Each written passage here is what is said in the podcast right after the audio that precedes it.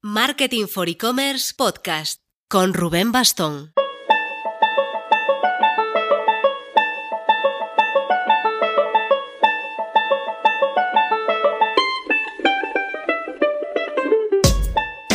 Hola marketers, ya veis año nuevo, música nueva, ya nos apetecía irle haciendo algún que otro cambio a este pequeño podcast.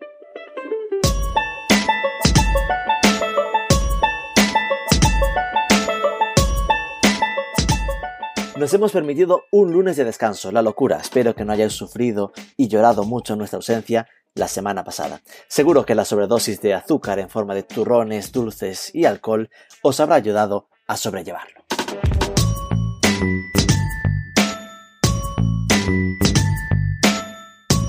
Arrancamos 2020 con energías renovadas. Por si tenéis alguna duda o miedo de si este podcast desaparecería, os chivo que tenemos contenidos grabados hasta marzo por lo menos. Vamos, que estamos a muerte con el podcast y estamos realmente encantados con los datos de escucha, suscritos que estamos teniendo. Todo evoluciona muy bien. Muchas gracias por estar del otro lado. Hoy os vamos a compartir la conversación que mantuvimos con Silvia Matesan en el pasado Next Loyalty que organizamos en Madrid.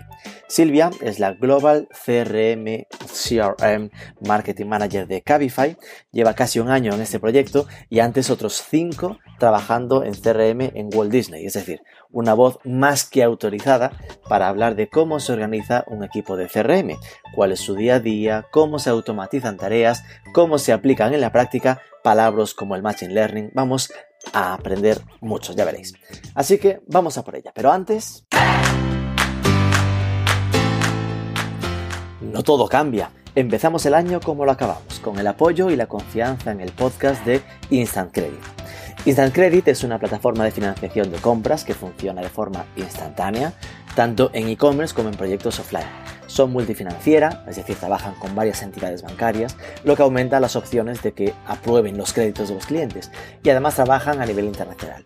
Tenéis toda la info en instantcredit.net.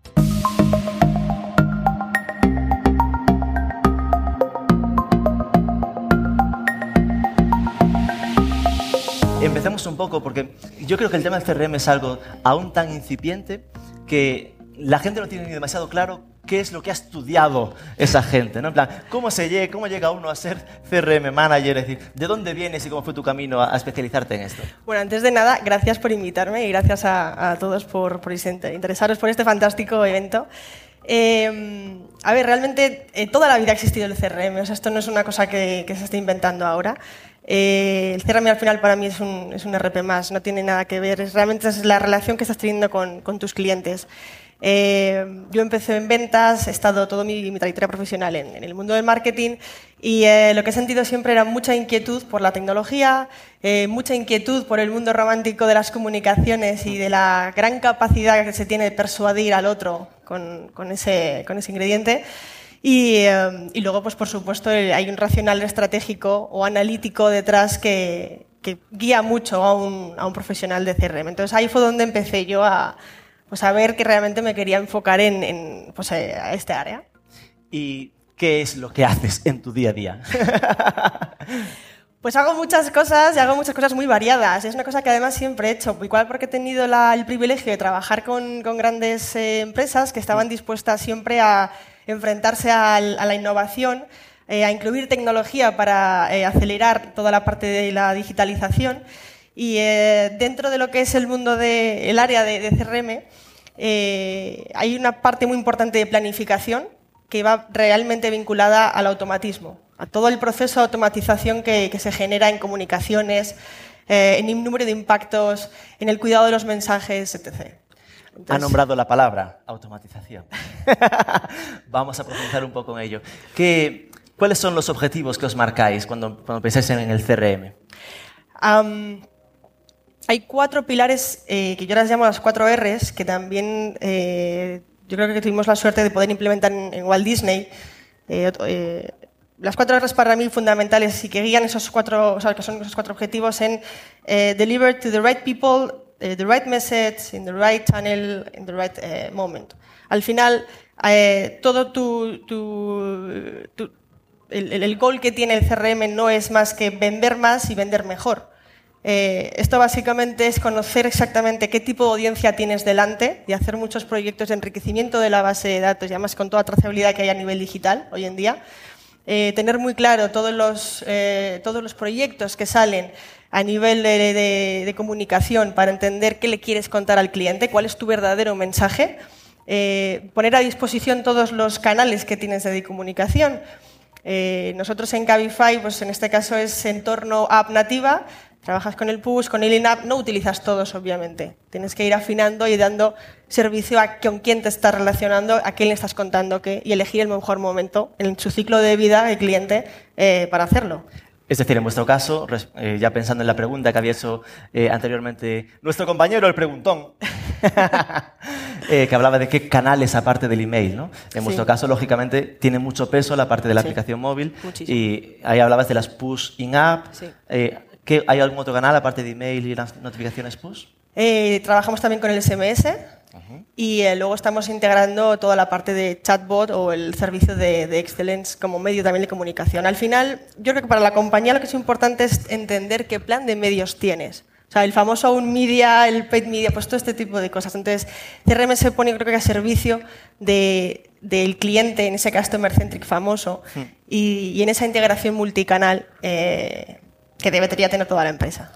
El chatbot del que hablabas eh, sería en la web, también es un chatbot pensado para redes sociales. Sí, eso es. Y eso se integraría igualmente dando datos al CRM, ¿no? Eso es.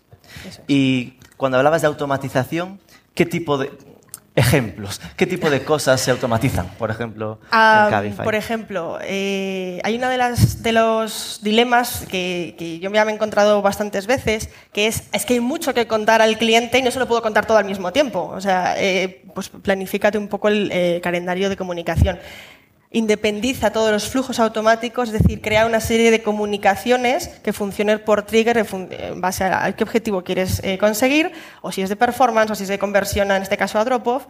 Eh, y sobre eso, eh, creando unos planes de comunicación totalmente independientes, brandianos, conversión de performance, etc., eres capaz de marcar esos objetivos. Vale, esto suena guay, pero... si se puede, ¿eh? no te quiero forzar. Pero pensando, ah, podemos imaginarnos algo de, no sé, alguien que se descargue la app, uh -huh. eso genera algún tipo de automatización sí, básica de, pues mira, a las, a las, dos semanas si no lo ha usado, le vamos a mandar un mensaje de, pero ¿no querías usarnos? O algo sí. así. Eh, nosotros, una de las cosas que, que, tenemos, y es una cosa que también comenté hace poco en otro, en otro evento, es... Eh, no, poner al cliente en el centro realmente es priorizar tus decisiones de negocio en base al cliente. Eso significa que tener en cuenta el ciclo de vida del cliente es fundamental. Cuando una persona eh, está trasteando y empieza su instalación y empieza su registro, eh, empiezan a recibir una serie de comunicaciones, como decía nuestro compañero anterior, es una bienvenida, pero también te estamos poniendo en valor todas las bondades de nuestro servicio, de nuestro liderazgo en multimovilidad, eh, de todas las features que tienes nuevas en la aplicación, estamos empezando a tener información sobre ti, que también hablaremos, yo creo, luego de la integración ¿no? de los, de los sí, sistemas. Sí. Es algo muy importante. Eh, en ese ciclo de vida se expanden una serie de comunicaciones eh, dependiendo de en qué momento estás. No es lo mismo hablar con una persona que tenemos que activar y cuyo objetivo nuestro es generar recurrencia, ya nos ha aprobado, queremos generar familiaridad, quédate en nuestra app, métete en nuestro newsfeed o en las content card que han, salido, que han sacado ahora, trastea acerca de nosotros, cuéntanos qué es lo que te gusta de nosotros. O sea, es una comunicación, es, un diálogo. No hay solamente, un, por parte de Cabify en este caso, una serie de impactos individuales. Entonces, todas esas comunicaciones forman parte de un flujo y como te decía, parten de, de, un trigger, en este caso, pues la instalación, el registro, que cumplas una serie de, de requisitos eh, a nivel comercial, ¿no? de frecuencia de uso, etc. Me da miedo imaginarlo, pero ¿tienes en la cabeza cuántos triggers podéis tener eh, activados? Muchos. Muchos, sobre, pero sobre todo eh, muchos y sintetizándolo eh, con dos objetivos principales. El engagement, que empieza desde el momento uno, o sea, es un error fantástico pensar que se fideliza a la gente cuando ya ha utilizado mucho tu, tu aplicación o tu producto o tu servicio, empieza a fidelizar ya. Eh, y por otro lado, la conversión. O sea, el CRM es vende más, vende mejor. Vendo mm. más para mí, vendo mejor para ti. Entonces, en ese binomio estamos. Esto al final lo que hace es complicar las cosas cada vez más, ¿no? Me refiero en lo fácil al fácil. Al principio era el target, al principio de los tiempos era el target. Yo pensaba que una marca tenía un target y era muy sencillo. Después vinieron los buyer persona y era como, bueno, igual tengo cuatro buyer persona tipo. Y ahora como que empezamos con los clusters, ¿no? La, Y al final es como que cada vez hay más hilos, más eh, tipos de, de, usuarios diferentes. Sí, nosotros eh, estamos eh, integrando en, el CRM, trabajamos también con un data lake eh, hay conectadas, evidentemente, eh, plataformas de gestión de campañas. En multicanal eh, está conectada también una plataforma de modelo logarítmico para Machine Learning. Esto, por ejemplo, nos ayuda mucho a perfeccionar y a ser muy eficientes a nivel comercial. Ha dicho otra palabra, Machine Learning.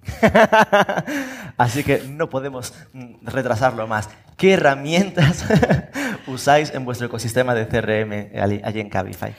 Eh, pues como Porque te supongo que esto no será solo un, no tengo una herramienta de email marketing. No, no, no, por supuesto. Eh, ya te digo, o sea, eh, desde un punto de vista de gestión de campañas más eh, puro de, CRM, trabajamos con Brace, por ejemplo, que es Brace, AppBoy, el antiguo AppBoy.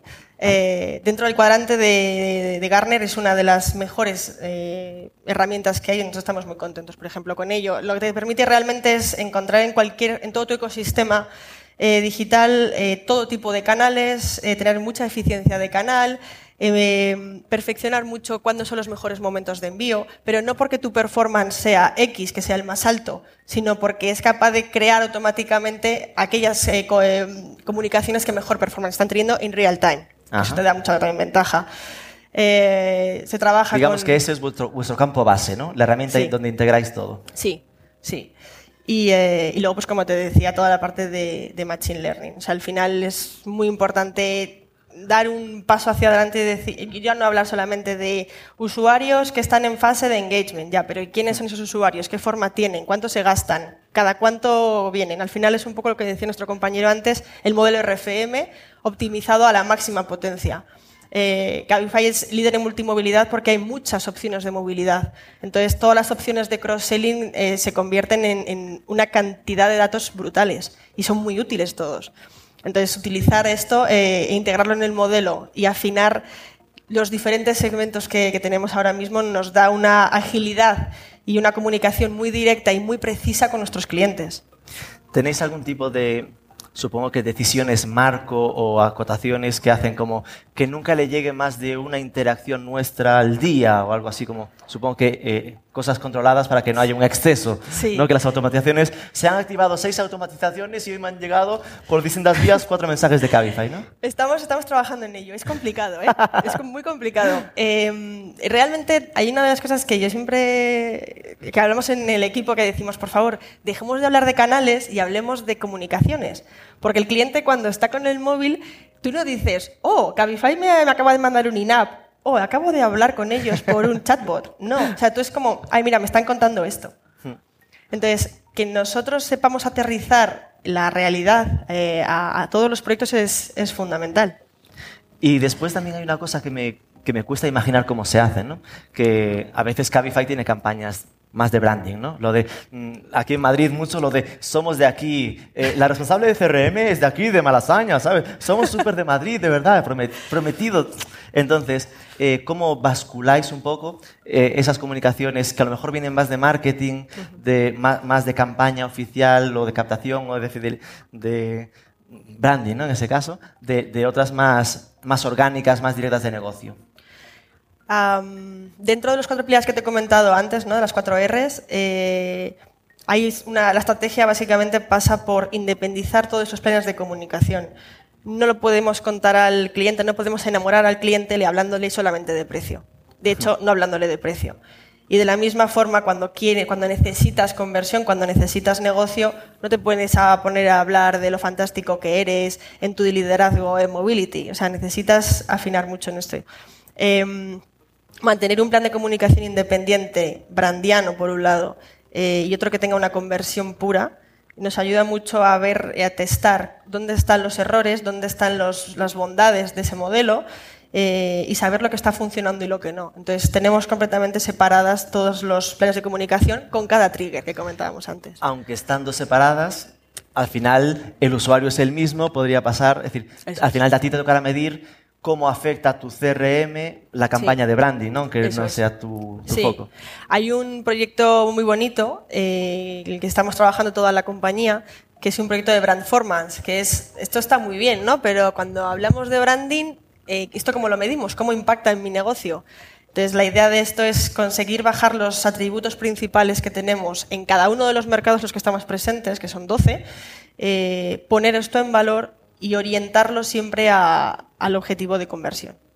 Y aquí también se mete la circunstancia territorial, el de los 12 mercados. Eh, ¿Hay algo, que se haga diferente según el país? Es decir, ¿cambiáis un poco la forma de trabajar? Pues mira, por ejemplo, lo que estabas comentando antes del volumen de, impactos, ¿no? Eh, al final, tú a Brasil no le puedes decir, oye, mira, es que por experiencia de cliente tienes que mandar solo cuatro comunicaciones al mes. O sea, te, te vuelve loco. ¿Cómo? Pero si aquí hay una el de Brasil te dirá cómo te atreves tú desde España a saber más que yo que soy brasileño. Ah, también. Eso siempre. Pero, claro, claro, pero realmente, o sea, tienes que adecuar mucho el, la forma de consumo que tiene cada mercado a tu estrategia. Entonces, aunque tengas una estrategia global, que es lo que tenemos en este caso desde la matriz, eh, parte del secreto muchas veces del éxito es escuchar mucho al mercado local.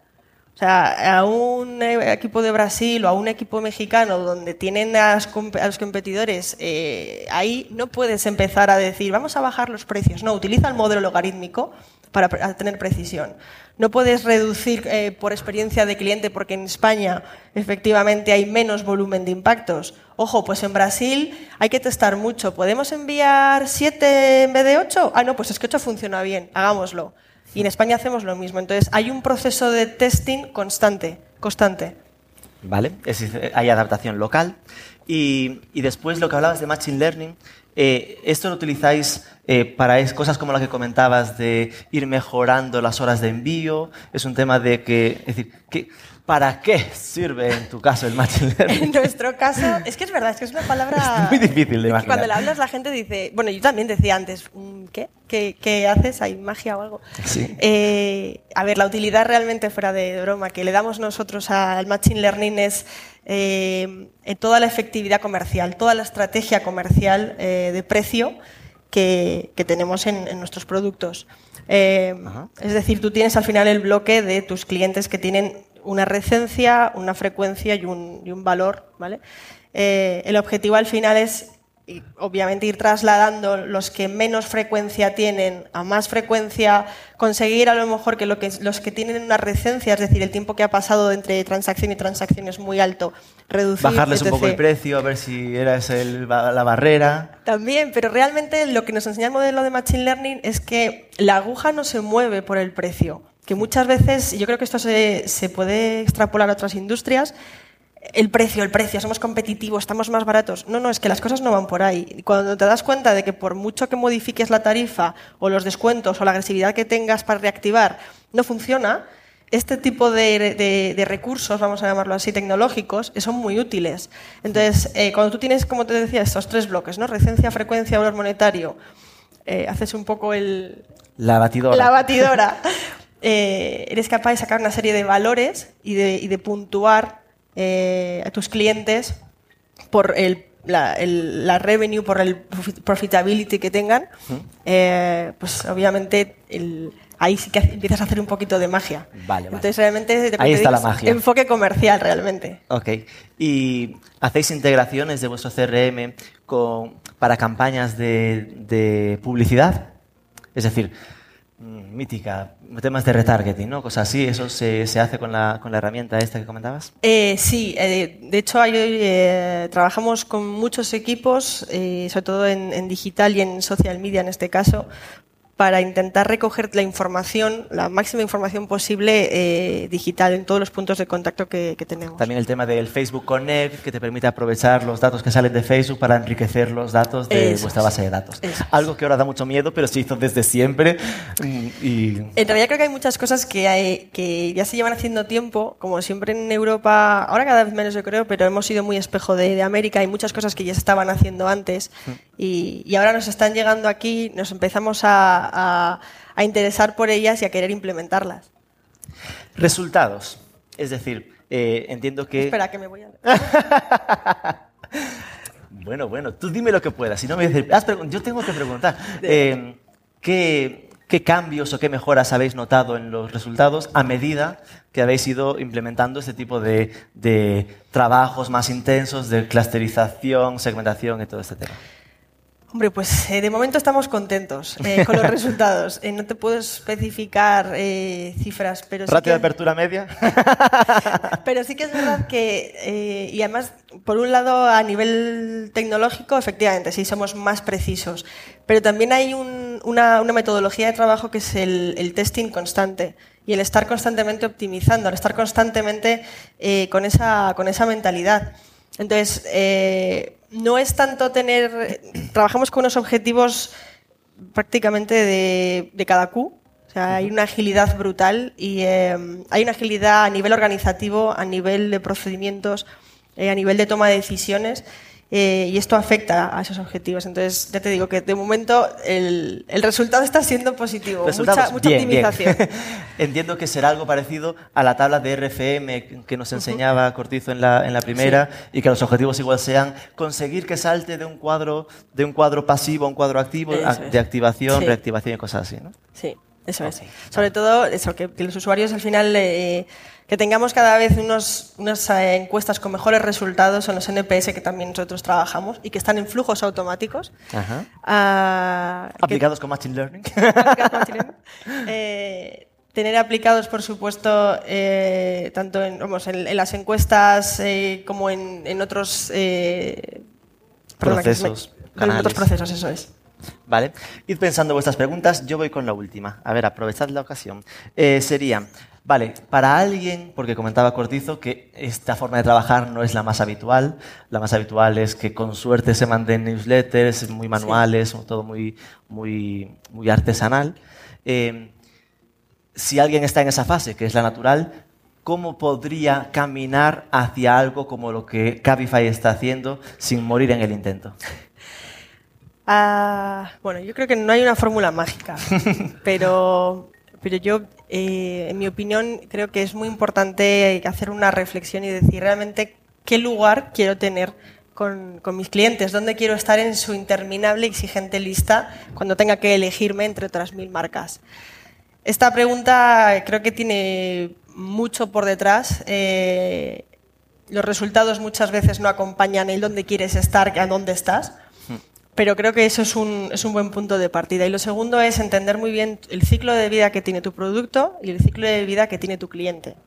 En ese, en ese match tinderiano, eh, creo que debería empezar a, a, plantearse pues, los recursos que tienes, tanto económicos como de personas, eh, los objetivos que quieres marcarte, si son objetivos más de conversión puro en ventas, si son objetivos más de engagement porque tienes un modelo donde te interesa fidelizar eh, y tienes un ciclo de vida muy largo. Y esto se aplica tanto a las B2B, a las B2C, a una startup que está empezando y dice, ostras, ahora estamos en el punto de empezar a fidelizar, como aquellas empresas que son muy maduras y que ahora empiezan a, querer despertar o a necesitar eh, despertar. Las eh, tendencias, ¿no? un poco más hacia futuro, ¿cómo ves lo típico, al email marketing se lo, nos lo hemos cargado 6.000 veces en los últimos años. Pero, a mí me da mucha pena eso, Rubén. No, no, a mí también. Es decir, que la gente se lo carga, pero en el fondo es el canal prioritario y más importante y más rentable. Y más romántico. Bueno, romántico, ahí sí que me llamas la atención. Totalmente, porque si te fijas, o sea, al final eh, el email creo que es, ya quizás no es el rey, pero sí que es, la reina. Es la reina, es un poco la reinona. Em, en realidad es un canal importante y es un canal muy romántico porque es el único canal donde tú te mezclas en tropecientos mil correos más que te quieren contar exactamente lo mismo y donde es el usuario el que te elige. Y es ahí donde nosotros decimos, mm, Ahí es donde está la parte del engagement. Ahí es donde empiezas a ver que un cliente es más, más responsive a ti, como si dijéramos. Está mucho más abierto a abrirte, a leerte, a interaccionar contigo. No digo que los demás no lo sean, pero creo que el correo electrónico sigue teniendo ese punto romántico y, por tanto, ese, peso en, en, en las estrategias de CRM que hay que trabajarse mucho. La frase de ligoteo, ¿no? El asunto. Bueno, lo sabes tú bien. Llevemos la metáfora un poco más adelante. Hay mucha competencia afuera, te creas. Lo que está pasando con, con, el email es que sigue evolucionando, sin duda. Eh, no sé si vosotros os habéis metido o estáis en ello. Igual es una pregunta que se pasa, ¿eh? Lo de emails dinámicos en AMP.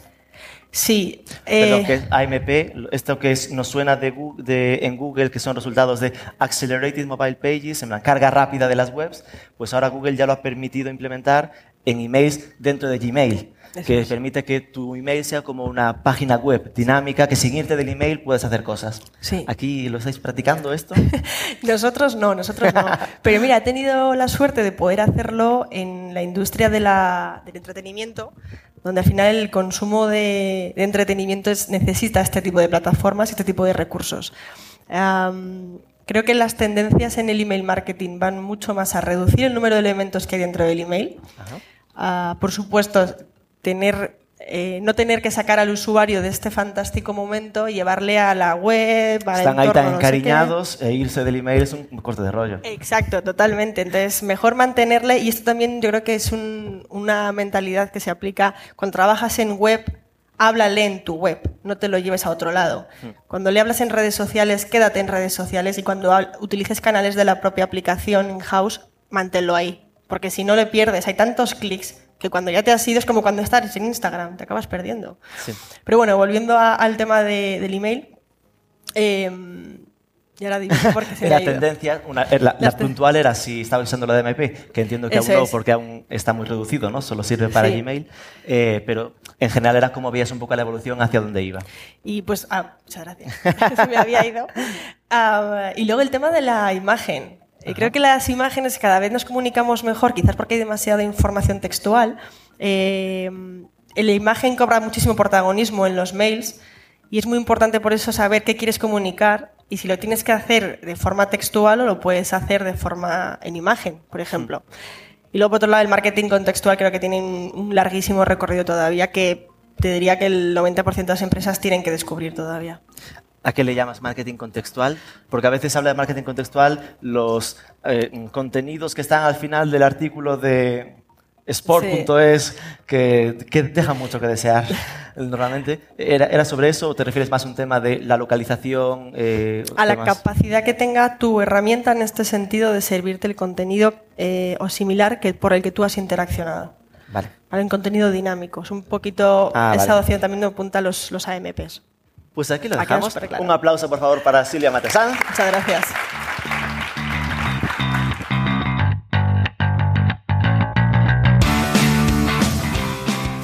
Breve pero intenso, menudo recuerdos nos trae esto del super evento que nos montamos en Madrid allá por octubre. Y aún nos queda una mesa redonda sobre suscripción e-commerce que también contamos con convertir en podcast las próximas semanas. Así que manteneos atentos. Al micrófono Rubén Bastón, director de Marketing for E-Commerce. Si os ha gustado, que se note dando señales de vida con un like, un comentario en ebooks, una review en la app que estéis usando. Sobre todo suscribíos que es gratis y nos escuchamos el próximo lunes.